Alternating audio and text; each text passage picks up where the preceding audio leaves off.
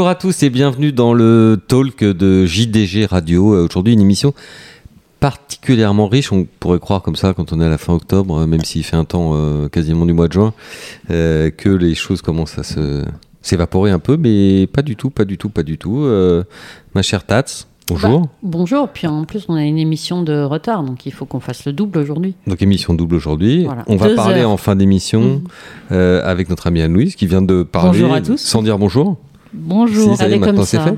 On va parler en fin d'émission des ventes, Arcana, des ventes d'octobre. On fera un bilan avec vous, également avec euh, Adrien Cugnas euh, qui va nous rejoindre. On va parler des deux ans, Thomas, Bonjour à tous. parce que euh, la semaine dernière, il y a eu à la fois premier épisode, on va dire, Deauville, euh, deuxième épisode samedi à Saint-Cloud, euh, plusieurs courses de deux ans intéressantes, de tout niveau d'ailleurs, hein, des, jeunes inédits, euh, des Médènes et également évidemment des groupes 1 dans les critériums. Donc on va revenir avec vous sur ces événements. Et puis Adeline, on passera un coup de fil, après avoir parlé des deux ans, on va passer un coup de fil à Jean-Pierre Gauvin qui va nous parler de son gagnant du Royal Oak, parce qu'un entraîneur français qui gagne un groupe 1 cette année, c'est plutôt sympathique. Et, Et Jean-Pierre l'est. Et Jean-Pierre, en plus, oui, est sympathique. Irésine est sympathique. Marie Vellon est sympathique. Donc euh, voilà. Donc voilà, donc on va le Restez retrouver jusqu'au bout. tout à l'heure. non, pas jusqu'au bout, parce que j'ai annoncé que ça serait en milieu d'émission. Pardon. Donc restez jusqu'au milieu d'émission. Bah non, mais restez jusqu'au bout quand Pour même. le débrief des ventes. Et partez Pour la pour, le débrief des musique, ventes avec euh, non. Anne-Louise. Restez Et pour la musique. On a notre challenge musique. Bah oui. Oui, On l'a pas encore choisi d'ailleurs. Alors depuis qu'on a lancé ce challenge musique, on a eu un seul gagnant. Il faut dire qu'on essaie de choisir des choses un peu compliquées, mais on a eu un seul gagnant qui a choisi euh, le livre d'Homérique, le dictionnaire amoureux du cheval. Je tiens à dire que j'ai gagné une fois, j'ai envoyé la bonne réponse par SMS et j'ai pas reçu mon néon. Euh, non, parce que le néon n'est toujours pas en vente sur le site de Jean de Gallo. On comptait le mettre en vente pour les fêtes de Noël. Donc le, si vous voulez l'acheter, c'est encore un peu trop tôt, Anne-Louise. Ah, zut. Euh, Thomas, on attaque avec vous. On l'a annoncé euh, les deux ans. Il y avait des belles choses. D'abord autour des, des ventes d'octobre sur la piste de Deauville. Ouais, tout a commencé mardi avec le prix des réservoirs, la victoire qui est revenue à Fansimi, une pouliche entraînée par Philippe Sogorb, qui avait déjà essayé au niveau black type, parce que c'était classé quatrième du critérium du béquet. Et voilà, et là-bas, Haroun Minnak euh, d'une courte tête, une pension de Jean-Claude Rouget. El Baki Haroun Midnight. J'ai pas compris. J'ai pas compris.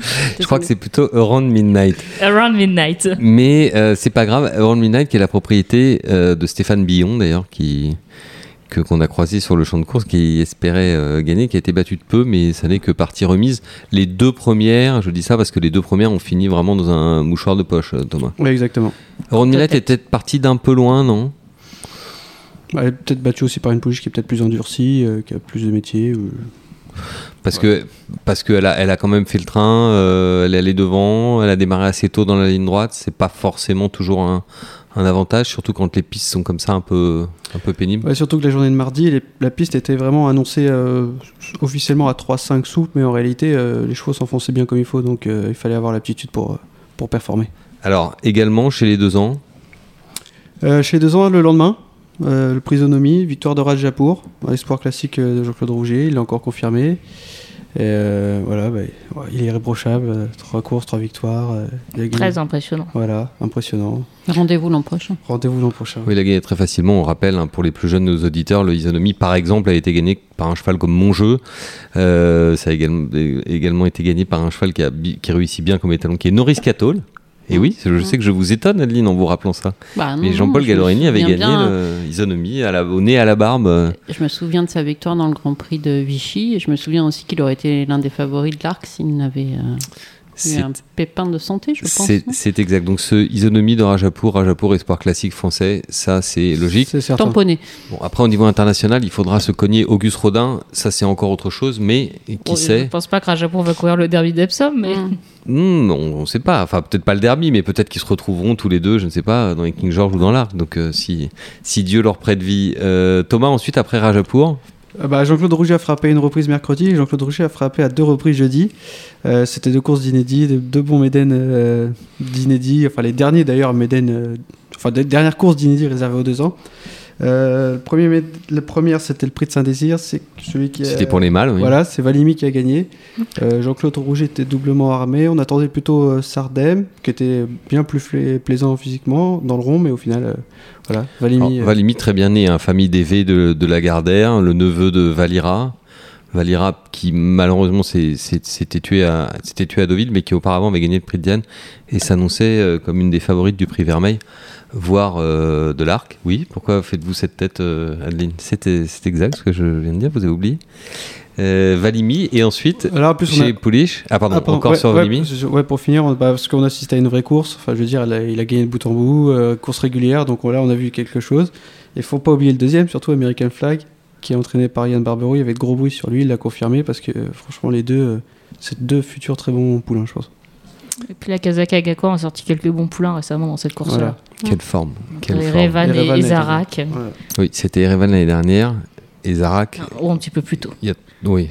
quatre ans, Et il faisait, peut-être. un temps, il faisait un temps de cochon, ça je m'en souviens bien. Mais Oui, on n'y voyait fait. pas euh, à un mètre et, et encore, je suis, je suis gentille. Chez les Pouliches, Euh, Victor de Snowpark, origine plutôt modeste parce que c'est une fille de Starlet Sister, une sœur de Sotsas, euh, de. Sister Charlie. par du Baoui très modeste. Ah, de- bah oui. C'est-à-dire qu'elle, ils avaient choisi de la garder hein, au Monceau tout à fait volontairement pour avoir une pouliche de la famille. Mais si cette Dubaoui et Starlet Sister étaient passées sur un ring, Adeline, on était euh, Ah, sur des fait- niveaux de prix assez euh, stratosphériques probablement. Oui, c'était des. Le ça million, aurait été- le million. Oui, Ah bah, c'était- même chiffres. deux- C'était même 2 millions, je crois, pour la sœur. Donc, euh, Oui, c'était 2 millions. Et, 2 millions euh, 2 mais 500. maintenant, Thomas, euh, elle a fait le job. On Voilà. débute, on gagne sur une- un grand hippodrome parisien. Enfin, Deauville étant considéré comme un hippodrome parisien. tout le monde n'est pas d'accord. Ensuite, on, se, on fait une petite pause cet hiver et on redémarre gentiment sur le chemin des classiques. euh, Honnêtement, m'a un petit peu moins impressionné que le mâle, mais elle a le droit de progresser. C'est une Dubaoui, le Dubaoui progresse toujours, donc euh, voilà, à voir l'année prochaine. Vous lui avez quand même accordé une JDG Rising Star. Bien sûr, bah, après, elle gagne, elle est bien née. Euh, J'ai pas envie de passer pour un idiot non plus. Elle est bien entraînée. Très bien. Euh, toujours chez les deux ans, Thomas. Euh, toujours chez les deux ans, bah là, euh, Paz aussi, Paz. qui a gagné sa classe 2 sur le sable, entraîné par euh, Fabrice Chappé, euh, représentante de UAR à Détréant et de Rivière-Equine. Euh, voilà, elle avait gagné à Saint-Cloud déjà, elle avait fait impression quand elle avait gagné à Saint-Cloud et elle a confirmé. Et... Ça aurait pu mal se passer parce qu'à 300 mètres du poteau, elle, a- elle, est- elle était emmurée vivante. Mais quand elle a jailli, euh, il y a du moteur. Très bien. Elle aussi, placard maintenant. Voilà, On la revoit l'année prochaine Belles épreuves l'année prochaine. On pense surtout, je pense, aux belles courses Black Type. ouais. Parfait. On bascule sur la journée de samedi. Vendredi. Non, encore vendredi. Ivanovic, Jean-Claude Rouget, encore Et vendredi à Clairefontaine. À Oui. Clairefontaine. Mais vous aviez pris un abonnement chez Jean-Claude Rouget, euh, Thomas? Bah, écoutez, euh, c'est pas de ma faute si il entraîne des bons chevaux. Et voilà, non mais Mais super. il en est euh, bien content. C'est Ivanovic ou Ibrahimovic? Non, Ivanovic. Mais D'accord. par contre, il a la physique d'Ibrahimovic. D'accord, oui, Voilà. parce qu'il est assez Ouais. Stock. Vous m'avez perdu. Oui, C'était un jeu de mots, mais je, je tendais la perche à Thomas, il a bien rebondi. Et il est à Zlatané, voilà. Voilà. Voilà. Bravo Ouais, les Bravo Zlatané. Jean-Claude Rouget, après la course, avait fait l'allusion qu'il avait gagné cette course avec Sotsas. Donc voilà, on ne sait pas s'il faut y voir un signe, mais en tout cas, c'est prometteur. Lui aussi, c'est pareil, placard, et l'année prochaine. Très bien. Alors ceux qui sont déjà au top niveau sont les deux ans, les deux critériums de samedi. Donc eux, ils ne visent pas des groupes 1, ils courent des groupes 1. Euh, côté euh, critérium international, le... C'est pas le continental? Non, le critérium continental, c'est pour Vincennes. Euh, voyons, euh, Louis, je sais que vous le savez, mais là, vous taquinez un peu. je, je taquine. Thomas, euh, qui en préparant l'émission, a le parlé de rookie. critérium continental. Donc, Ah, j'ai- continental, c'est les confondu. 4 ans à Vincennes. Qualificatif au prix d'Amérique. Exactement. Euh, on revient au critérium international. Le favori du côté des Français, c'était Kubrick. Mais manifestement, le terrain, ça n'a pas été trop sa tasse de thé. Terrain, il y a peut-être autre chose aussi. Est-ce que pour finir dernier aussi loin, euh, je Oui. pense que. ouais, Il s'est peut-être bougé un petit quelque terrain, chose. ouais. Mm. Donc, la victoire, c'est Euh, joué. Victoire familiale. Oui. Le fils qui bat le père, voilà, de Naka qui bat Hayden. Euh, Pruden Regal, euh, voilà. euh, Proudenré. Pruden Rigo. je- je sais Haroun pas. euh, Haroun Midnight. Haroun, Haroun. Haroun, ah pardon. Il y avait Haroun Tazieff, hein, euh, les plus anciens me comprendront. Il y avait Haroun Tazieff et maintenant il y a Haroun Midnight. Oui, Ah, donc il est maintenant temps de rouler le son d'anglais là, ça va pas c'est du Proud, Proud and Regal. tout. Proud. Proud and Regal. Proud and Thomas, donc. euh, Voilà, appui euh, de la liste extérieure, euh, gros avantage samedi à Saint-Cloud, euh, courageux, dur. euh, de- bah, il était déjà placé de groupe 1, euh, voilà. Il bat un petit Ça jeu. suffisait pour, euh, Ça pour suffi- gagner samedi. Voilà, ça suffisait pour battre papa. Et puis... Non, mais c'était important, je pense, d'avoir pas mal d'expérience aussi, euh, vu la pénibilité du terrain samedi. Enfin, je crois que c'était euh, Donaka O'Brien expliquait que c'était, il avait longtemps euh, penché pour les Vertum Futurity qui se couraient à Doncaster, mais quand il a entendu son père parler d'Auguste Rodin, il s'est dit je veux Mm. pas aller à Doncaster, je vais plutôt venir en France, ça, ça me semble plus jouable. Ce qui d'ailleurs, enfin, c'est- cette comparaison du fils avec le cheval du père situe peut-être le niveau du critérium international par rapport à Doncaster. Bah ouais, du moins le gagnant de Doncaster est très certainement euh, nettement au-dessus de ceux de, On va en- au-dessus de Saint-Cloud. on va en Ouais, parler D'ailleurs, après, il n'y a vous- pas eu, y a pas eu votre lutte. frein. euh, Autant, autant à chaque fois à Saint-Cloud, les, les deux critériums se sont joués quasiment à la photo. Autant le Futurity Trophy, euh, ouais. il y avait loin. Critérium de Saint-Cloud maintenant, donc 2000 mètres, 400 mètres de plus. Voilà, victoire de Dubai Mile. Je l'ai bien dit là Oui, c'est correct. Très bien. Là, c'est plus facile, ça C'est rime. un fils de qui, non Dubaï, Mile. Voilà, bah entraîné C'est un euh, fils de qui Roaring Lion. De Roaring Lion. roaring là. il y a- Oh, bien. il progresse, il progresse. Voilà, un poulain dur à la Charlie et Mark Johnston. Euh, qui bat reste d'une tête encore une fois. Donc les deux, les deux critériums se sont joués à une tête en fait. Voilà. Et c'est pour tordre un, un deux ans de Mark Johnston à la lutte, euh, faut être, euh, faut être bien, hein, parce que ils sont, euh, on le voyait, moi je le voyais complètement battu dans le tournant, il avait mené, il s'est fait déborder, et euh, il est Ouais. reparti. Et il est euh, reparti, ouais. impressionnant. Oui, il est joli en plus. Oui, il en a, plus, il a la tête de euh, poney, il est tout Mm. plein de blanc. Je crois qu'il passe en vente cette semaine en plus. C'est son Ouais, petit mais- côté talismanique euh, qui vous plaît? Oui, voilà, j'aime bien. la- Ouais, mais en alezan. Oui, Encore version. Alzane. Si- Mais avec si quand même vous une avez un, très- un très large. avec une euh, large liste en tête, euh, Et- Adeline en cherche un comme Oui. poney, donc euh, Avec plein de balsanes, plein de blancs. Plein... Voilà. donc voilà, idée shopping. C'est son anniversaire, c'est bientôt. Euh, pas tout à fait, je crois que vous êtes né le 2 janvier. C'est Ah oui, c'est que- bientôt. Bah, oui, bientôt, oui. Le temps de trouver le poulain, quoi. Le poulain. euh, non, plutôt vieux un vieux cheval. tonton. C'est vrai que pour une tata, il faut un tonton. exact. Bon, très bien. Euh, Thomas, C'est tout. puis-je vous demander, Auguste Rodin, Eden O'Brien disait, c'est un cheval. J'en ai rarement entraîné comme ça. Alors, Anne-Louise, vous qui êtes un peu coquine, vous me disiez, oui, mais tous les ans, il nous fait le coup. Mais là, quand même, on a Il l'impression que le pas cheval. fait depuis deux ou trois ans, je crois.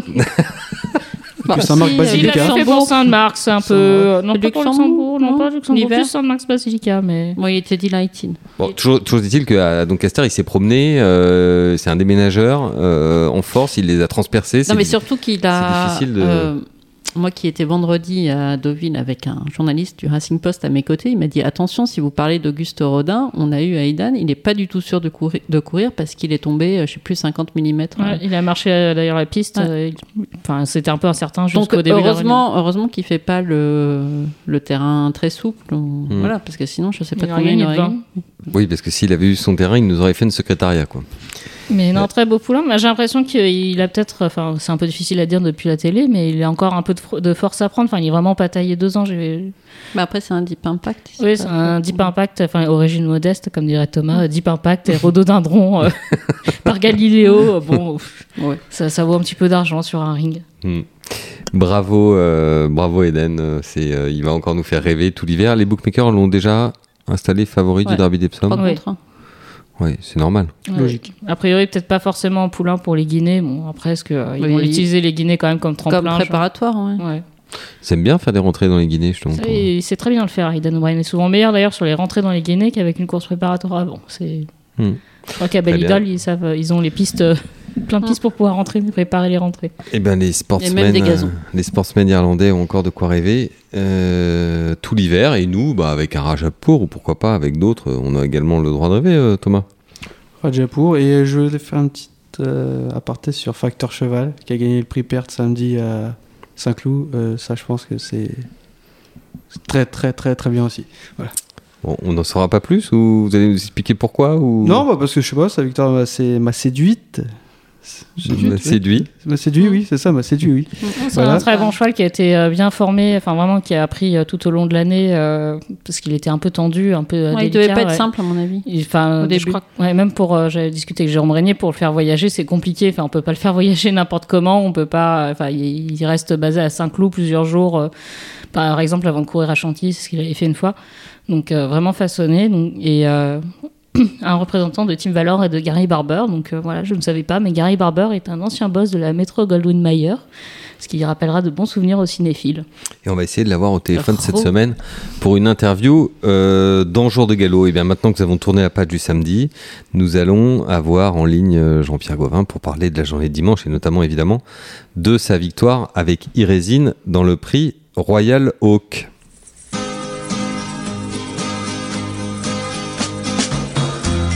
Bonjour Jean-Pierre Gauvin. Bonjour. Alors, comme on est un lendemain de victoire de groupe 1, comme ça, euh, super victoire à Longchamp euh, d'Irésine dans le pré Royal Oak, euh, ça, ça, doit être une émotion particulière quand même. Et, comment On est heureux, on est sur notre petit nuage. fatigué quand même d'une journée comme ça avec le voyage, mais heureux. C'est vous qui avez conduit pour revenir après les courses, non? Non, non, j'ai un chauffeur ah. particulier, Bertrand Millière. Ah, d'accord. Ah, les, propriétaires mettent la main à la pâte. c'est des bons propriétaires. C'est ça, ouais. En fait, euh, on a nos petites habitudes maintenant. Euh, on se rejoint à Mâcon Nord, euh, Bertrand venant du pays de Gex, là. Oui. Il, il arrive d'un côté et moi j'arrive. ça c'est bien, ça, hein, Jean-Pierre. C'est très, c'est très écolo, ça, hein, le covoiturage. Covoiturage, voilà. Bon, au moins comme ça, j'imagine que le trajet de retour a dû se faire plutôt dans la gaieté et que vous aviez beaucoup de choses euh, à vous raconter pour revivre la course. Ah oui, c'était animé. On avait des étoiles encore plein les yeux, plein la tête et voilà, ben c'est des retours euh, dans la joie et la bonne humeur, on l'imagine. Oui, on prolonge le plaisir de la course. Euh, avant le coup, découverte de la distance, un terrain qui était un peu pénible. Euh, est-ce que vous aviez la confiance d'un futur gagnant avant la course?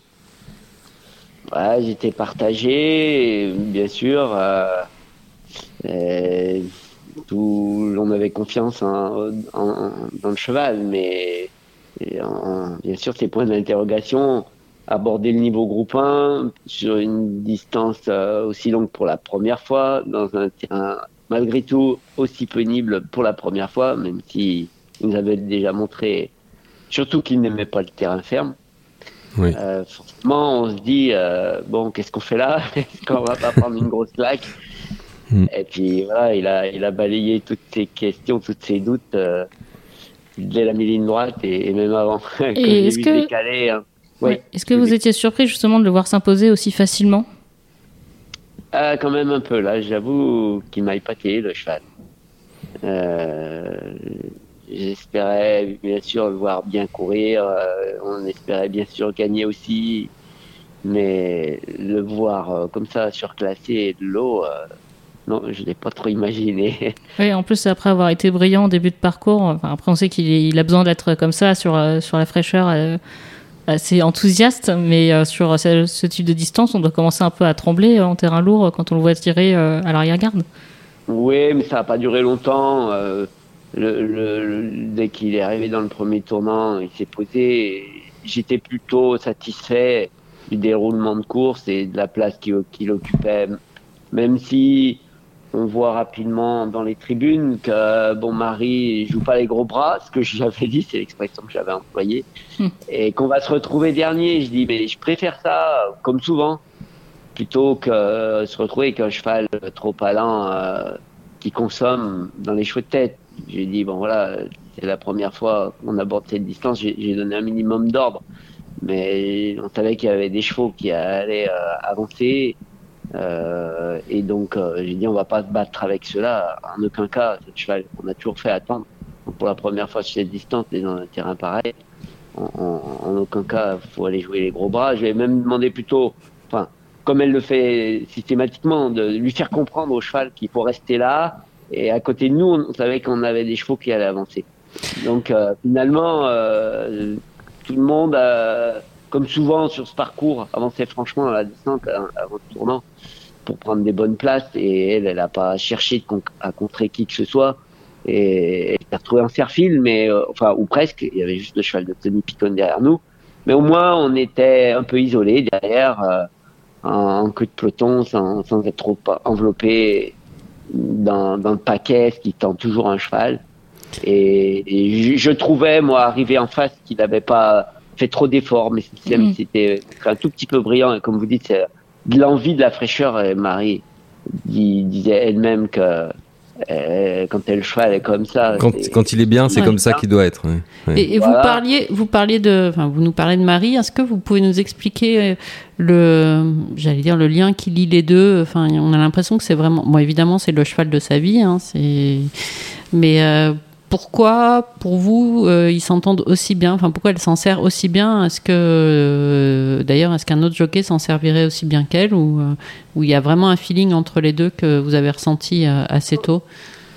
C'est pas un cheval très particulier, très difficile. Je pense que sans doute d'autres jockeys s'entendraient avec, pour autant qu'il est toujours monté comme l'a fait Marie. Donc, euh,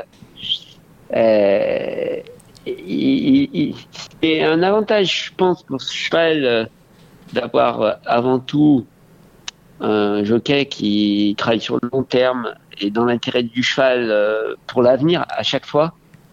Et C'est ça. À chaque fois, elle l'a peu- respecté. Enfin, elle. c'est ça, c'est ça. Alors, c'est en plus qu'apporte systématiquement une main féminine, je pense.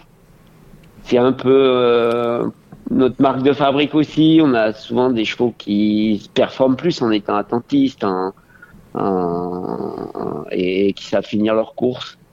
C'est dû un petit peu peut-être à, à nos profils de piste. Qui Et c'est lié aussi à votre, à votre méthode? C'est quelque chose que vous encouragez dans votre méthode d'entraînement? Bah, c'est pas que je l'encourage, mais enfin, quand même, euh, on, on essaye d'avoir les chevaux le plus détendus le matin, travailler en progression, on travaille que sur le sable. Oui, vous parliez euh, de ça- votre profil de piste. Vous pouvez nous en dire plus parce qu'on a, n'a jamais eu la chance Bah, de si. venir, euh, de Oui. venir voir le centre d'entraînement. Quand on la voit euh, sur Google vue du ciel, elle ressemble un petit peu aux aigles. D'accord, Un- c'est un les, ovale les avec aigles. un grand et un petit tournant. Je sais pas si Oui. le concepteur, enfin, Monsieur Bédel, le père René, avait conçu la piste dans cette idée, mais enfin, elle s'est surtout adaptée au profil euh, de la propriété et du terrain. Mais euh, c'est un grand ovale avec, oui, comme je dis, un, un petit et un grand tournant qui comporte même une grande, grande fausse ligne droite qui monte, Mhm. fait 700 mètres. Et donc, avec une, une, euh, sur un terrain en pente, euh, pas excessivement, mais juste ce qu'il faut. Et donc, euh, on a une piste qui monte et qui descend. Par exemple, quand on travaille sur la distance, enfin, le travail euh, euh, standard, euh, le plus long qu'on fasse habituellement, c'est un tour et quart de la piste. On part un petit peu le haut de notre côte. Et après, donc, on aborde une longue descente. Et après, un- une longue ligne droite plate pour finir de nouveau en montée. Et ça fait euh, 19-2000 mètres, ça. Et les chevaux, j'imagine, apprennent à s'équilibrer s'ils doivent descendre puis remonter. euh. Oui, absolument. Et alors, ils travaillent à fond, euh, le fond, sans euh, que la piste soit écœurante. Parce que justement, euh, c'est pas une longue ligne droite dont ils ne verraient pas le bout, ou plutôt donc ils verraient le bout au départ, mais donc ils verraient pas, enfin, Mhm. Mm. qui, qui- qui serait un peu écœurante, quoi. Voilà, il y a, euh, ça, ça, ça monte et ça tourne, euh, et ça descend euh, toujours euh, sans brutalité, sans tournant trop, euh, et trop, trop en épingle à cheveux. Voilà, donc, euh, et- mais on peut euh, paradoxalement pas partir euh, travailler trop la vitesse, quoi, et, et par la nature du sol. On a un gazon, mais qui ne comporte pas d'arrosage et que euh, historiquement on pouvait utiliser qu'en début et en toute fin de saison quand il pleut beaucoup. Et alors là, avec euh, les sécheresses qu'on a maintenant, on Oui, peut même c'est- difficile. l'utiliser du tout. Là, cet été, il, est, il était mort, le gazon. il a grillé complètement. et donc, euh, faut tenir compte de ça, pas vouloir aller contre le profil de la piste et ses, ses particularités et en tenir compte euh, en, en course. Puis bon, mes jeunes chevaux d'ailleurs ont souvent besoin d'une ou deux courses, d'une ou deux sorties pour euh, apprendre à découvrir la surface de course de gazon, Oui. PTF, Oui, parce que c'est quand même différent, oui, par rapport à ce qu'ils c'est connaissent. différent et voilà, et comme ça les change beaucoup. Ils ont besoin d'une course éducative pour euh, voilà intégrer ces nouveaux paramètres, euh, un rythme plus élevé que le matin, etc. Hmm. Voilà. Et, et puis on a souvent, il faut le reconnaître, des chevaux qui font bien long champ. Oui, Ça a toujours été. Oui. Et je pense que c'est sans doute euh, dû euh, au, profil de notre piste où ils apprennent à monter, à descendre. Oui, parce que la descente de Longchamp, ça fait partie des éléments un peu pièges du parcours. hein. On le voit parfois avec Ah, des chevaux absolument. Qui, qui ne veulent Oui, pas des, qui ne veulent pas galoper, c'est un peu sur les épaules, hein, qui n'aiment pas ça. hein. Oui, oui, oui, et puis qui peuvent embrayer un peu dans la fausse ligne droite, un peu trop tôt. Voilà. Et puis, pour finir, euh, là, il résine. Ce que je fais rarement, même avec des chevaux de 3000 mètres, on l'a travaillé sur plus long Oui. qu'on ne le fait habituellement. C'est déjà une piste exigeante, mais là, on est parti encore plus tôt que d'habitude. Donc, on a fait, euh, pas la dernière semaine, mais les deux semaines précédentes, des galops sur 2600 mètres à peu près. Ça paraît pas excessif, mais Oui, c'est 600 mètres de Euh, plus que mais- d'habitude pour vous. Oui. voilà, quand même. Et donc, euh, euh, quand ça leur fait passer deux fois notre côte, euh, j'avoue qu'ils soufflaient quand même un petit peu après les, ces galops-là. Hmm.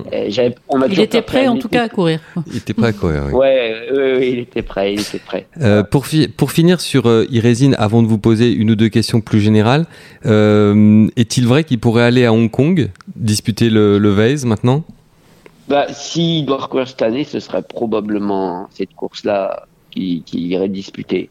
Les Ça, pistes peuvent être fermes. hein. Les pistes peuvent être fermes là-bas. un peu- Alors, euh, de toute façon, euh, c'est le cheval. il- je veux qu'il, je, je veux pas qu'il participe à d'autres euh, courses étrangères pendant l'hiver parce que je veux que, comme d'habitude, il bénéficie d'un repos complet après. Il partira au pré, euh, là où j'ai l'habitude d'envoyer mes chevaux et où il a l'habitude de- d'aller depuis trois ans déjà chez Monsieur Tellier, pour pas le citer, dans le, le Puy de Dôme.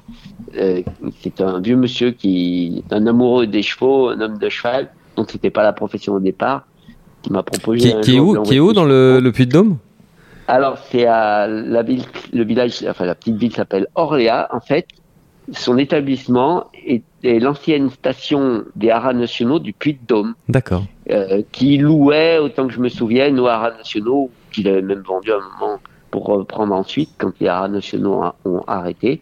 Donc euh, c'est un, un endroit de rêve, euh, un très bel établissement avec des prairies très bien entretenues et très bien sécurisées. Et donc euh, il résine va là-bas tous les hivers maintenant et cette année il dérogera pas, il bénéficiera d'au moins deux mois de repos complet là-bas et respecter le rythme des saisons et, le repos hivernal pour lui. S'il doit courir cette année, il y avait deux possibilités, c'était la Japan Cup et Hong Kong. Euh, on était invité très tôt dans la Japan Cup et donc on se laissait cette porte ouverte, mais euh, la course arrive encore plus vite que Hong Kong et j'ai pris quelques conseils euh, à des jockeys qui connaissent euh, cette course, et à savoir Patri- euh, Patrice euh, Lemaire, que Christophe Patrice Lemaire, que Marie a, questionné à l'occasion du week-end de l'Arc, et Christiane Demuro aussi, qui a eu l'occasion d'y monter, notamment Grand Glory l'an dernier. Euh, lui l'a déconseillé. Par contre, euh, spontanément, il m'a dit qu'Hong Kong, ça serait bonne idée et beaucoup mieux. Et c'était un petit peu l'avis de Christophe Patrice Lemaire aussi, qui disait que pour un cheval qui craint le ferme, Hong Kong est quand même mieux que, que le Japon, on peut avoir une piste peut-être plus dure. Voilà, bon, c'est, c'est leur avis, je, je m'y suis un peu tenu, euh, mais aucune décision est prise de toute façon. Je, connais Hong Kong puisqu'on Oui, était oui, c'est ce que j'allais dire. Ouais. Dans la Cup il y a Et c'est vrai 10 que la, piste, c'est- la piste, c'est pas non plus, euh, c'est, c'est- elle est pas légère. Enfin, ils font ce qu'il faut pour c'est que. pas léger, voilà. Ouais, c'est voilà. c'est pas une, c'est une piste qui est jamais souple. Il peut pleuvoir beaucoup. Je me rappelle l'année où on y était pour la saison, il pleuvait quand même beaucoup puisque le dirt où on était censé s'entraîner, Mm. c'était de la boue, il était défoncé. Alors que C'est le un peu la gazon, saison des typhons. ouais, alors que le gazon quand on y allait, même s'il pleuvait, c'était jamais lourd, ça dra- c'est c'est extrêmement drainant, ça marquait à peine, mais c'est pas dur. C'est euh, Ouais, ça, ça euh, résonne pas dans les jambes des chevaux. quoi. Voilà, ça va, voilà. C'est un gazon maillé, ça, ça, ça serait plutôt comparable à une PSF, je pense. Et beaucoup de chevaux de lourd font bien la PSF. Mm. Euh, ce que craint Irésine, comme beaucoup de chevaux qui affectionnent les pistes profondes, c'est qu'il craint les résonances et le gazon euh, dure un petit peu comme Deauville cette année, où malgré l'arrosage, bon, qui était effectué avec parcimonie vu les restrictions, et, était forcément ferme en profondeur puisqu'il n'y avait pas d'eau, il n'y avait pas d'eau. Et donc, euh, tandis qu'une PSF, euh, c'est un cheval qui craint le sec en gazon, on peut l'affectionner parce que c'est pas du tout la même chose. Donc, je pense qu'on peut plutôt comparer euh, Hong Kong à, à, une PSF peut-être. Hmm. D'ailleurs, j'ai l'idée, je vais le faire, d'appeler Antoine Lamelin, ça m'aura l'occasion de prendre de ses nouvelles pour avoir un petit peu son avis sur Hong Kong, euh, même sur euh, l'opposition possible et ce qu'il penserait de, cette hypothèse. Mais voilà, aucune décision n'est prise et j'avoue que aujourd'hui, je penche plutôt pour euh, laisser tranquille le cheval, rester sur cette belle victoire et lui concocter plutôt un programme français et européen l'année prochaine parce qu'on voit qu'il s'adapte finalement à toutes les distances. Hein. Il a gagné Donc il pourrait, de Longchamp. Il pourrait par exemple tenter sa chance au départ de la Gold Cup euh, d'Ascot ou quelque chose comme ça, maintenant qu'il fait des longues distances C'est pas exclu, c'est pas exclu. Mais en commençant. Faudra qu'il pleuve. Euh, Faudra qu'il pleuve un peu avant. Il faudra pas que ce soit trop de la route. Ouais, voilà. Ce qu'on privilégiera euh, l'année prochaine, ce qu'on recherchera, c'est les pistes souples. Hmm. On peut penser un groupe 1 au Grand Prix de Saint-Cloud l'année prochaine, mais à l'époque où ça se couvre, on a plus de chances d'avoir un terrain ferme qu'un terrain Mais souvent, le terrain est bon quand même à Saint-Cloud. Enfin, le, le, c'est un gazon pareil qui est assez. Oui. C'était assez, rapide cette année. Assez tolérant, même si cette année il a été très rapide. Euh, Jean-Pierre, oui, Jean-Pierre, on a envie de vous interroger aussi sur un sujet plus général, euh, c'est celui de la compétitivité des chevaux français, parce que vous, hier, donc vous avez gagné un groupe 1, vous faites partie des rares entraîneurs français qui ont gagné un, groupe 1 cette année. Euh, 8 victoires euh, sur les groupes 1 français, 8 ont été remportés par des Français. Oui, 8 seulement. Sur 28 sur 28, donc ça fait une petite proportion, un, un petit tiers. Euh, Jean-Pierre, qu'est-ce que vous en pensez de ça? Vous, ça fait déjà plusieurs années que, que vous êtes installé. Euh, est-ce que vous trouvez que le niveau a baissé? Est-ce que vous trouvez que c'est plus dur de gagner? Est-ce que, est-ce que vous avez des explications Est-ce que c'est plus dur de, de, recruter des propriétaires aussi euh Non, pas du tout. Moi, je limite plutôt. pas par manque de place, mais comme beaucoup de monde, par manque de personnel. Moi, je peux pas analyser en profondeur le haut niveau est comparé des effectifs euh, anglais, irlandais et français. Euh, ce que je pense, ce qui, ce qui me semble, c'est qu'on subit beaucoup plus la pression sociale en France et le manque de personnel, il me semble, qu'en Angleterre. Et justement, est-ce que pour euh, recruter du personnel chez vous à Saint-Cyr-les-Vignes, c'est compliqué? Enfin, vous êtes toujours à cheval le matin. Est-ce que vous avez du mal à recruter? Oui, mais voilà, c'est propre un peu à toute la profession. Euh, nous, c'est difficile, euh, c'est sûr, euh, de faire venir des gens très compétents, des très, euh, pour qu'ils ne se perdent un peu dans notre campagne, même si on y est très bien, ils sont censés le savoir. Mais le, le, meilleur de mon équipe, c'est des gens que j'ai formés. On a hum, la chance d'avoir une maison familiale près de chez nous, habilitée à la formation des apprentis pour la profession et donc ils peuvent avoir leur licence d'apprenti par la suite. Euh, ça a été mes apprentis qui gagnent des courses en ce moment, là, Angela Tefi, Célestine Bouvier et d'autres. Euh, Alexis Larue, qui est le jockey du matin des résines, euh, qui l'était aussi de Stygian Saga, euh, est passé par cette école et a gagné pas mal de courses. Donc, euh, quand euh, voilà, les, les, meilleurs éléments ont été formés à l'écurie et ils s'y trouvent bien, souvent ils y restent. Euh, mais donc, ce que vous nous dites, c'est que il n'y a pas de turnover. Mais voilà, mais c'est difficile de recruter de nouveau. Quand, si j'ai un départ, euh, c'est pas évident de le. C'est ça. Ce que, ce que vous nous dites, c'est que vous vous limitez en nombre de chevaux. Enfin, vous refusez des chevaux parce que vous vous n'avez pas les effectifs. Enfin, vous auriez pas les effectifs suffisants pour s'en occuper. Enfin, vous préférez. Euh, Actuellement, tout à fait, c'est le cas. concrètement, j'ai une capacité totale de 62 box. Mais là, je suis, en dessous de 50 et ça, me suffit largement. En plus, nous, les chevaux vont beaucoup au paddock. Euh, euh était dans le paddock ce matin et il est reparti ce matin très tôt de, Longchamp à 3h30. Il était dans le camion, il est arrivé à 9h et comme souvent après une course, il était un petit peu, la pression avait un peu de mal à descendre il tournait un peu dans son box. Il est allé au paddock une heure. Et ça, c'est une chance extraordinaire qu'on a. Mais si on, par exemple, le dimanche, en deux lots, je mets tous mes chevaux au paddock, ils restent pas au box. Et c'est très facile à faire ça, ça- parce que j'ai, je dois avoir 27 paddocks. Quand j'ai, ça dépasse pas 50 chevaux, ça bouchonne un peu plus quand on arrive à 60. Bon, ça, c'est déjà une chose, mais c'est pas, c'est surtout à cause euh, du manque de personnel euh, d'un bon niveau que, que là, en ce moment, je me limite et, et, et voilà, faut être euh, lucide, faut pas se laisser embarquer à avoir trop de chevaux si on n'a pas les moyens de les entraîner tous euh, euh, de façon optimale. Et donc, je pense que, pour revenir à votre question, euh, cet aspect-là, euh, je pense qu'il est réel, qu'on est obligé de composer un petit peu euh, avec manque de personnel en, en général, et puis les, le contexte social euh, qui qui pas simple pour un métier très contraignant comme nous. Euh, je lisais d'ailleurs, je lui ai fait remarquer parce qu'il m'a félicité un- une analyse de Monsieur Tchefontaine dans le Courrier des éleveurs qui questionnait euh, sur le même sujet, avançait un petit peu ces, ces mêmes arguments.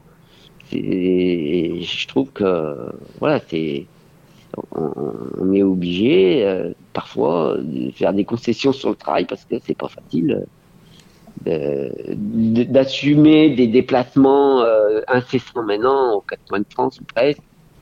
Et, voilà et avec des, conditions sociales qui sont pas faciles même pour les, les apprentis par exemple.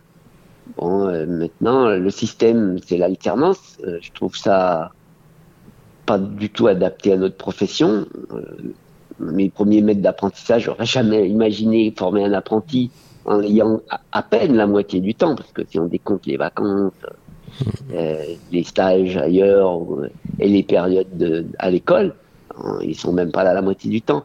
On a un métier de sportif. Dans les autres sports, il existe les systèmes sport-études où un jeune il pratique son sport tous les jours. Oui. Quand on, on va être jockey, quand on est cavalier, c'est pareil. Ça devrait être pareil, et c'est pas le cas. Avant, bon, comme maintenant, un apprenti il devait euh, avoir un an de formation pour demander euh, sa licence, pour qu'on puisse demander sa licence. Mon premier maître d'apprentissage, M. Albert Swann, et pour euh, tous ces apprentis qui en étaient capables, demandait souvent une dérogation pour qu'ils puissent débuter avant un an. Et on en était Hmm. capable. Hmm. J'ai- Oui, parce que vous étiez tous les matins à cheval, j'imagine. mais voilà, Oui. donc en un an, un gars qui avait une certaine, une certaine euh, aptitude, en un an, il était formé, capable de monter en course. Mais non, ils sont en alternance. On est obligé souvent d'attendre qu'ils aient fini la formation en alternance, qu'ils soient à l'écurie tout le temps pour finir les affûter comme un cheval, si on veut. Euh, mais ça prend cinq ans. Euh, un BEPA, euh, comme c'est le diplôme le plus souvent passé, euh, si l'apprenti commence à 15-16 ans, ou s'il y a une troisième, quatrième prépa- préparatoire, le BEPA 1, le BEPA 2, peuvent enchaîner par un BTS, ça c'est 4-5 ans. Hmm. Et c'est interminable, on les sent jamais assez endurcis, assez prêts pour les faire débuter. euh, ça, ça prend un temps fou, ça prend plus du double du temps. Et, et puis, ils n'ont pas le droit de travailler le samedi, ils n'ont pas le droit de travailler le dimanche, ils n'ont pas le droit de travailler les jours fériés. Faut des dérogations pour ça, faut euh, avoir euh, la convention espoir en course. euh, mais c'est compliqué, quoi. Hmm. Et, alors que c'est un travail où faut, pour, pour être bon, comme Oui, dans beaucoup de domaines, il faut être là tous les jours. Il faut s'investir, il faut s'investir au quotidien, effectivement. Ouais, pa- parce que c'est c'est la répétition du travail quotidien qui fait qu'on devient bon. Mais Mm. c'est pas de retourner sur les bancs de l'é- l'école, se ramollir d'un coup pendant trois semaines. Mm. C'est- complètement aberrant. Bon, enfin ça, c'est un aspect, c'est peut-être exagéré, mais c'est une réalité quand même.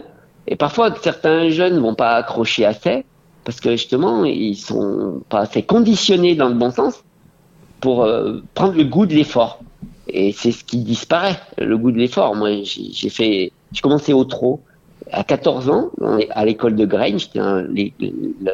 La classe de Bertrand de Folville, Pierre Vercruis. On avait un directeur extraordinaire, Monsieur Pierre Brion, qui a été longtemps président de la Société des courses de Compiègne, mais qui nous bourrait le crâne. Oui, Pierre goût je me souviens, c'était un, c'était un aimable géant. C'était un grand monsieur. C'est euh, ça. je l'ai connu aussi à Compiègne. Qui nous a quittés il y a, il y a quelques années, euh, il y a 2-3 Ouais, ans. ouais, ouais. Mais il- il- il- on était, on avait, on était euh, conditionné à fond pour faire du sport. On bouffait du sport euh, tout le temps. À, à la première heure où on allait en pratique euh, monter à cheval, avec une super méthode aussi. La première année, on était tout le temps à l'école. On avait un piquet de chevaux d'équitation classique avec un moniteur d'é- d'équitation classique qui nous donnait toutes les bases de l'équitation classique qui est à la base de toutes les disciplines du cheval. Des choses que j'ai appris, et que j'ai eu la chance d'apprendre, j'aurais pas eu l'occasion. C'était c'était très complet, Jean-Pierre. D'un côté, un trotteur, euh, le trot, l'équitation classique, euh, le galop, etc. Voilà, C'était voilà. Ouais. Et puis, on, bouffait du sport à longueur de journée. Et le matin, comme je dis, on était à cheval, on avait sport matinal avant les cours, plus les heures de course de sport scolaire. Et voilà, on, Et ça, c'était ça, c'était à Graigne. C'était à Graigne. À Mais Graigne, vous travailliez Ouais. chez quel entraîneur euh, à ce moment-là où vous Alors, alliez monter? J'avais comm- j'avais commencé ma formation donc à Graigne parce que je suis d'une famille de trotteurs Oui. et j'avais des trotteurs dans la tête quoi. Et la première année on était qu'à l'école, on n'avait pas de maître d'apprentissage. À partir de la deuxième année, on était alter- en alternance euh, pendant deux ans normalement. Oui. Et, mais avec à l'école de nouveau beaucoup beaucoup de pratiques et à partir de la deuxième année des trotteurs, des jeunes trotteurs même et un formateur, un ancien professionnel, un ancien entraîneur et qui, qui, qui vraiment vous menait à la dure même. Et moi j'ai commencé mon alternance chez Raoul Busset, près de chez nous là à Rouen, le père de Noël Busset. D'accord. Et, et j'ai fait deux mois et ensuite je faisais 35 kilos. oui. Mes parents, sur les conseils d'un ami, m'ont incité à faire un essai au galop. Ce que j'ai fait euh, à l'écurie Bédel, où je suis toujours. Oui. Je suis rentré chez mes parents, je leur ai dit ne me parlez plus de trotteur. ça, ça correspondait beaucoup plus à, à mon physique, à mon prof- profil. Alors que votre frère, lui, est resté dans le trot. Oui, ouais, ouais, lui, il aurait pas fait jockey, il était un peu trop grand. C'est drôle. lui, il a repris les- les- la ferme familiale et l'écurie familiale que mon père avait commencé à monter. Et puis moi, j'ai bifurqué dès 15 ans au galop. J'ai formé, fini ma formation. On passait le CAPA à l'époque. En faisant simplement deux stages de 15 jours au CFA à l'époque à Chantilly. Oui. Et on avait des cours par correspondance l'après-midi. Mais voilà, j'avais, on était à l'école. Et comme ça, vous temps. étiez à Saint-Cyr-les-Vignes, en fait, euh, déjà toute la Ouais. journée, finalement. C'est ça, à partir de 15 ans. Euh, et et je devais débuter, même, je suis rentré au mois de février à l'écurie. En fin d'année, mon, mon maître de stage, euh, M. Swann voulait me faire débuter. J'ai eu une tendinite à un bras. J'ai pas pu, j'étais arrêté deux mois, et, mais j'ai débuté euh, au mois de mars l'année d'après. J'avais à peine plus d'un an de métier, quoi. Et j'ai gagné ma deuxième course. Bravo. voilà. Bah, c'était très Voilà, simple. Mais, mais voilà, on était, on avait le goût d'effort, on était conditionné, on était façonné de bonheur, comme on doit l'être, parce que c'est comme les jeunes chevaux. Ça, ils doivent être conditionnés, façonnés très tôt. Ça veut pas dire euh, les mettre dans le rouge, les abîmer, mais plus, plus on commence un sport jeune, les champions, les grands champions, dans toutes les disciplines, ils ont commencé très très tôt. Mais Oui. voilà, euh, bah, dans les courses, euh, on est long à l'allumage. C'est vrai pour les hommes, et puis maintenant c'est vrai pour les chevaux. Il n'y a pas que moi qui l'ai évoqué. Les jeunes chevaux, on n'a plus les moyens de les faire débourrer sur place, de les pré-entraîner sur place. Bah, ce que vous nous en décrivez, ce que, ce que vous nous décrivez, Jean-Pierre, c'est ni plus ni moins que la, la- la recette du succès dans les courses depuis toujours. hein, à la fois Ouais. euh, travailler euh, aussi dur que possible, euh, jusqu'à ce que évidemment il faut que le cheval et les hommes le supportent, mais travailler le plus dur possible et avec de la précocité, quoi. Quel que Voilà, soit le destin futur du cheval. Régulière. Voilà, Ouais. et d'une façon régulière, sans, sans abîmer euh, l'organisme, bien sûr, mais c'est la répétition des choses qui fait que vous progressez, que le, le, le corps s'adapte.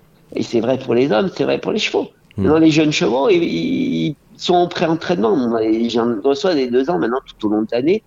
Alors bon, bah, on se résout à plus avoir de deux ans, ça démarre doucement en trois ans, mais euh, les classiques ils sont passés. bon, même si j'ai rarement des chevaux de ce niveau. Euh, Non, mais c'est vrai, vous n'êtes voilà, pas, vous n'êtes pas le seul entraîneur. Oui, vous n'êtes pas le des seul problèmes entraîneur. le dire. économiques, tout ça. Mm. Ouais, et, et des problèmes de gestion du social. Ouais. Voilà.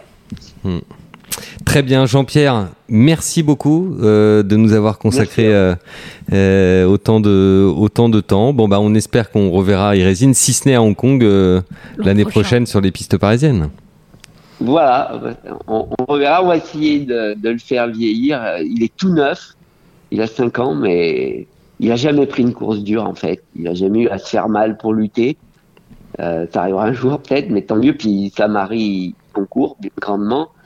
Et donc, euh, on va essayer de le faire vieillir. Je pense qu'on a fait très très peu d'erreurs avec lui jusqu'à maintenant. On va essayer de continuer et, et puis qu'on le verra très très longtemps encore sur les pistes. Merci beaucoup, Jean-Pierre. Merci beaucoup. Merci beaucoup. Merci à vous.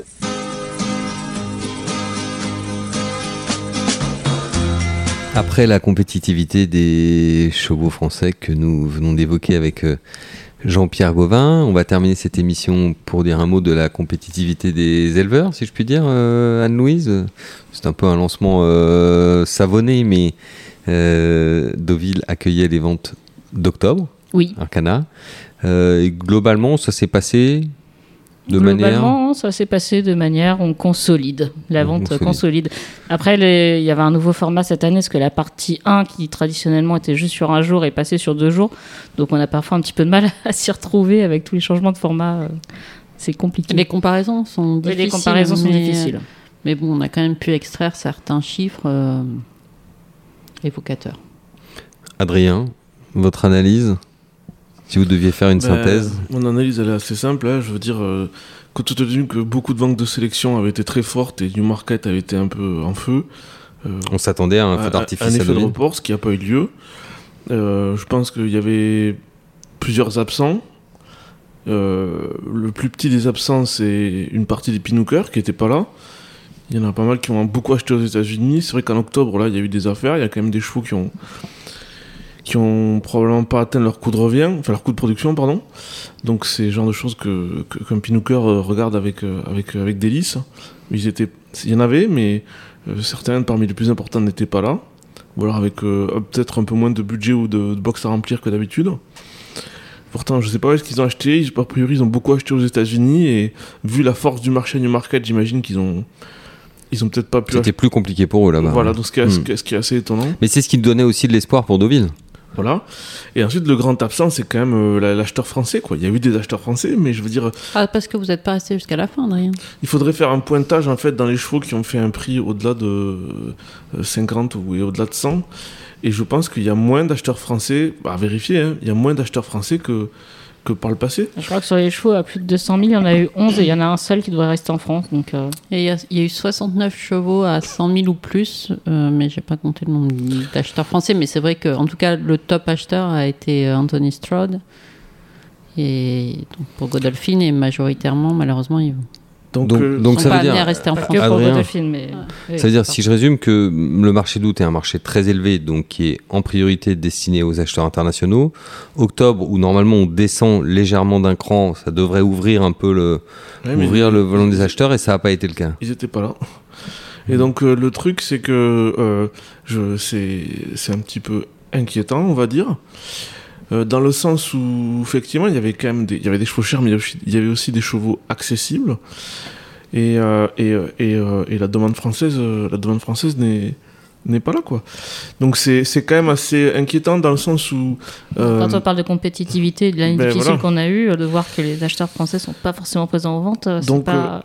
Il y a t- le pays de, le pays d'Europe euh, qui est très probablement le plus dynamique commercialement, c'est l'Irlande.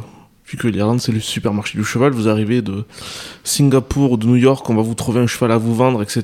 Et que ce soit l'entraînement, folle, deux ans, euh, tout ce que vous voulez. Et c'est un pays qui a quand même une grande croissance parmi l'élite des propriétaires. C'est assez probablement les petits entraîneurs meurent là-bas, mais je veux dire le en termes de, de capacité à produire des chevaux de haut niveau euh, à l'entraînement, c'est assez spectaculaire. L'Angleterre stagne un petit peu. Il y a un pays parmi les trois grands pays européens qui a une baisse du nombre de chevaux d'entraînement, c'est la France.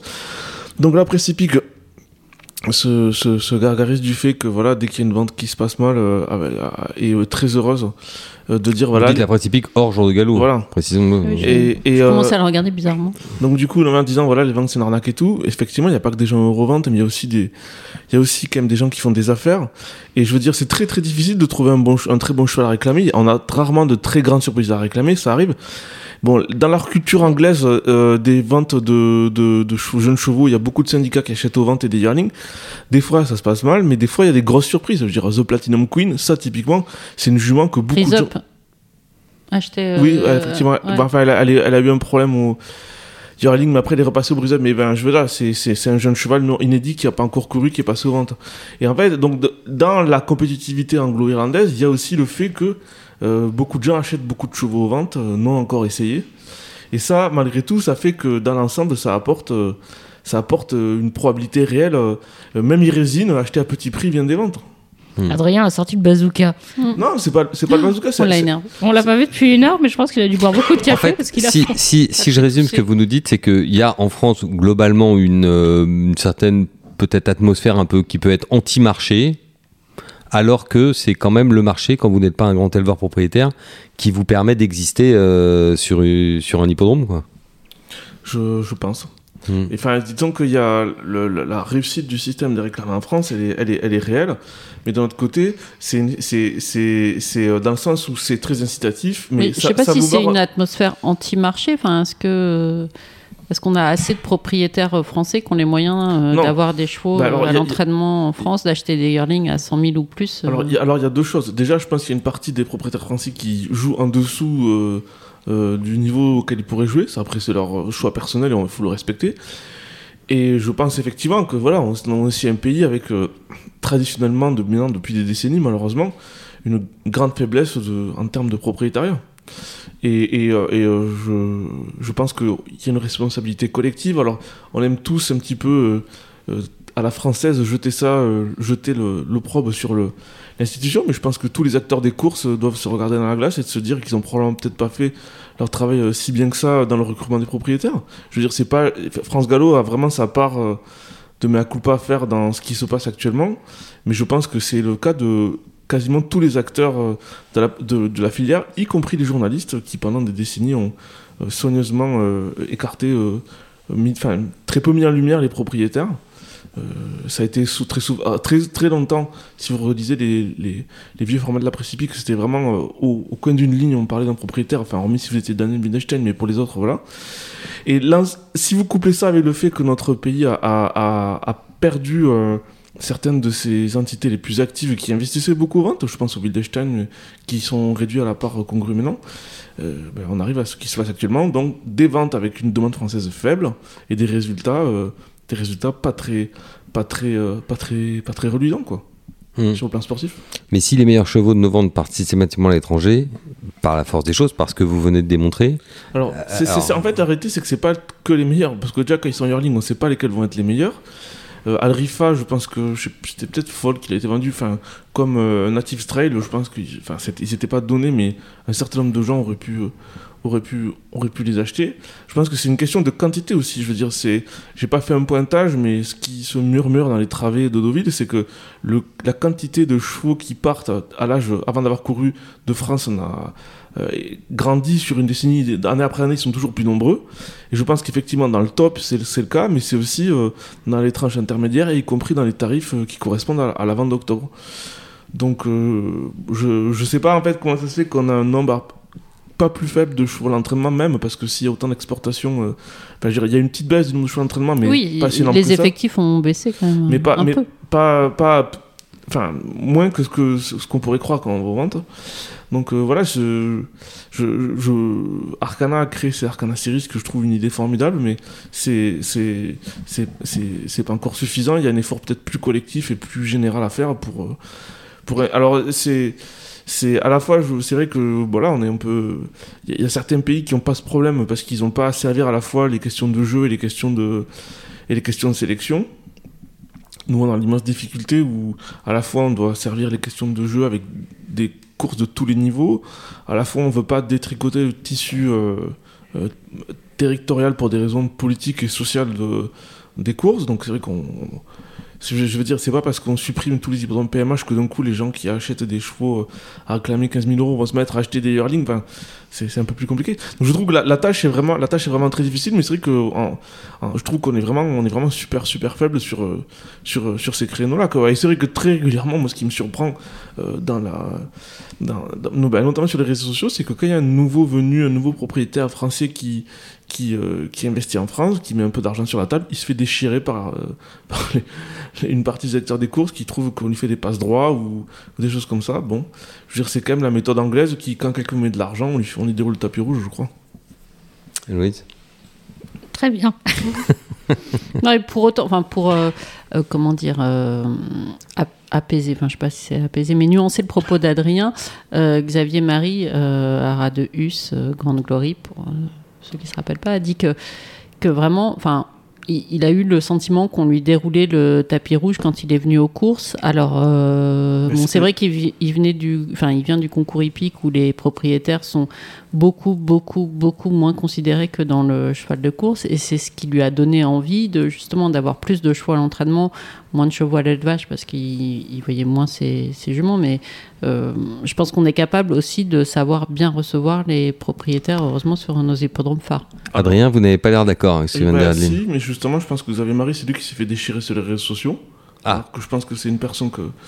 euh, Enfin voilà, bravo. Moi, je lui dis bravo d'avoir acheté, acheté ce jument et d'avoir laissé en France et d'avoir acheté les yearlings. euh, dire, les gens qui. euh, Enfin, il y a quand même, il faut quand même que des gens payent les pensions, quoi. Donc, euh, et c'est c'est quand même appréciable. Non, mais c'est c'est une, c'est une, c'est une marque qui sort beaucoup de bons chevaux. Je pense qu'elle elle tombe au bon moment et. euh, et euh, et euh, c'est vrai que je voilà tout le monde était un petit peu surpris qu'elle soit moins forte c'est pas non plus on voit pas, sur le Pas, tableau pas c'est pas Arcana. Enfin, ils espéraient. Enfin, on avait un- nous un peu oublié, en tout cas un peu vite, que l'an dernier, elle avait, elle avait vraiment franchi un bond. Bon, alors par rapport à 2020, qui était une année particulièrement euh, difficile, mais euh, eux, enfin l'équipe d'Arcana, s'est dit si on arrive à faire aussi bien qu'en 2021, ça sera déjà euh, mission accomplie. oui voilà sachant que c'était quand même enfin là on- disons que on descend d'un cran un- mais ça reste une bonne vente enfin c'était pas non Oui, plus c'était pas un effondrement des indicateurs non plus. Enfin, mais, mais euh, toute la question, c'est, j'imagine que c'est le débat chez beaucoup de gens euh, au café, c'est les coûts de production. Donc en fait, combien de chevaux euh, On ont couvert leur coût de production. voire permis de, de réaliser un profit Parce qu'après, il y a plein de choses à payer euh, au-delà du prix de saillie de la jument. Il y a, comme vous avez un rat, il y a moult frais, c'est le bonheur d'avoir des chevaux. Et donc, du coup, le, le truc, c'est que c'est, ça, c'est la, toute la difficulté, c'est qu'on n'est pas dans la comptabilité de, de tout le monde.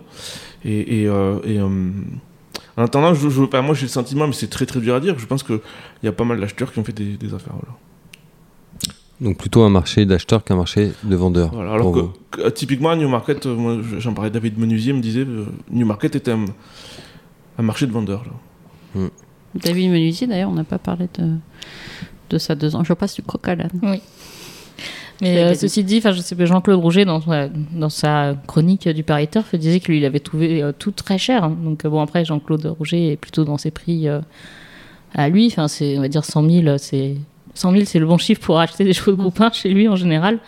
Et euh, voilà, enfin, il y Bah, avait quand même une demande, mais. Si j'ai expliqué qu'il y avait, enfin, si on a comptabilisé les chevaux à 100 000 ou plus, 69, en tout, il y avait 723 chevaux euh, présentés. Ça veut dire qu'il y en avait 670. Mmh. Ça veut dire 90% qui étaient en dessous Oui, enfin, et il aurait pu 10% qui étaient au-dessus de 100 000.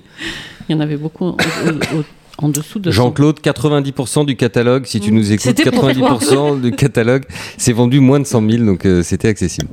Mais c'était peut-être pas ceux qu'il avait euh, Repérés, lors de ses oui. inspections. Non, non, mais cela dit, ça dépend du point de vue. On- Effectivement, c'est pas euh, d'autres acheteurs que Jean-Claude Roger ont dit qu'effectivement c'était c'était difficile d'acheter. Donc euh, voilà. Oui, plusieurs ont dit on- qu'ils trouvaient cher sur les, enfin, en tout cas sur les lots euh, qui ont fait en effet de, un peu plus d'argent. Ils ont Mm. dit qu'il y avait quand même des, il y a quand même eu des belles bagarres et beaucoup ont dit c'est vraiment très cher. Il y en avait deux ou trois qui ont acheté, euh, Jean-Claude Roger en a acheté deux ou trois à Newmarket. Mm. Où il s'attendait probablement que ça- à ce que ça soit cher. Mais... Oui, mais c'était cher. Oui. Hmm. Très bien. Adrien, merci beaucoup. Euh, on vous retrouve dans Jour de Galop euh, cette semaine. Qu'est-ce que vous nous préparez de beau Dès à à, part, à part votre compte rendu des courses de Tarbes euh, dimanche. Les De ministères. Les ministères, l'anglo Oui. Ah, il arabie. voulait pas signer le Il papier. faut, il faut que je me dépêche, là, il me reste 3 heures. Euh, non, mais euh, écoutez, euh, on suivra l'activité avec bonheur, avec délice et avec euh, envie. Et... Très bien. Alors pour vous qui vous intéressez au marché, sachez que dans Galop cette semaine, vous retrouverez également un article de Christopher Galmiche dé- dédié euh, au marché de l'obstacle, euh, parce que le marché de l'obstacle a évolue régulièrement et là on vous propose un panorama assez large avec l'interview de plusieurs euh, courtiers qui a été réalisé euh, la fin de semaine dernière et lors du week-end, qui vous donnera une bonne photographie pour vous qui élevez en obstacle et peut-être être, être vendeur ou acheteur, pourquoi pas. Anne-Louise, Oui, vous qui êtes la femme la plus heureuse du monde, Oui. maintenant que vous avez été invitée à la Japan Cup, oui. Quel honneur Je- pour je Jour de retour. C'est rare que, que les médias internationaux, et surtout français d'ailleurs, soient invités. C'est une reconnaissance pour votre travail de fan du Japon. Oui, je suppose. Journaliste et porte-drapeau. Hmm Hmm. Pas très déontologique tout ça, non? Tata fait la, fait la moue, mais quand je vais lui ramener des cadeaux du Turfy Shop, elle sera contente. J'espère. Très Beaucoup, bien. beaucoup de cadeaux. Euh, quant à vous, Adeline, vous allez nous présenter cette semaine dans Jour de Gallo une nouvelle écurie de groupe d'un genre nouveau. On va pas donner de nom tout de suite, on va laisser nos, Non, puis c'est pas une écurie de groupe en plus. découvrir. Non, c'est pas une écurie de groupe, mais c'est un, c'est une association autour de chevaux. Oui, je sais pas trop comment expliquer la chose. C'est nouveau. C'est nouveau. Je pourrais parler, vous parler aussi des tendinites du cheval. Non. Très bien. Ça, On a, concerne, ça concerne beaucoup de monde. Ah bah, on a également cette semaine dans Jour de Gallo une interview du patron de la police des jeux. Ça faisait longtemps qu'il s'était pas exprimé et à ma connaissance dans la presse hippique, il ne s'est jamais exprimé aussi longuement. Donc je pense que vu le contexte général, ça va tous euh, vous intéresser. Euh, nous, pour ce qui est du talk de Jour de Gallo, on vous donne rendez-vous lundi prochain, euh, une émission qui sera animée par Adeline, car moi-même, j'aurai Ah bon, la chance et le découvre. privilège d'être en vacances la semaine prochaine. Donc je compte bien faut, faut pas que je rate mon Tata train. profiter. Je vous abandonne et on fait un petit coucou à Thierry Dalonga qui, s'il a eu le courage d'aller à la fin de l'émission, doit être en camion à l'heure où il nous écoute. Donc, euh, comme il m'a dit au ventre qu'il nous écoutait en camion. Et eh je bien, crois qu'on on bonne- endort, bonne euh, route, euh, on sert Thierry. de berceuse aux enfants de Bertrand le métayer. Donc euh, Bertrand, j'espère qu'ils ont bien dormi encore une fois. Parfait. Quelqu'un d'autre a un petit coucou euh, spécial à faire? Non. Et n'oubliez pas d'envoyer vos réponses sur l'adresse jdg.jourdegallo.com pour nous donner le lien précis. Mais encore une fois, il faut donner l'explication complète du choix de la musique d'aujourd'hui. Pour le néon. Pour le néon que vous ne gagnerez pas car il n'est pas encore sur la shop de, de jour de galop. Merci à tous, à très bientôt. Bye bye.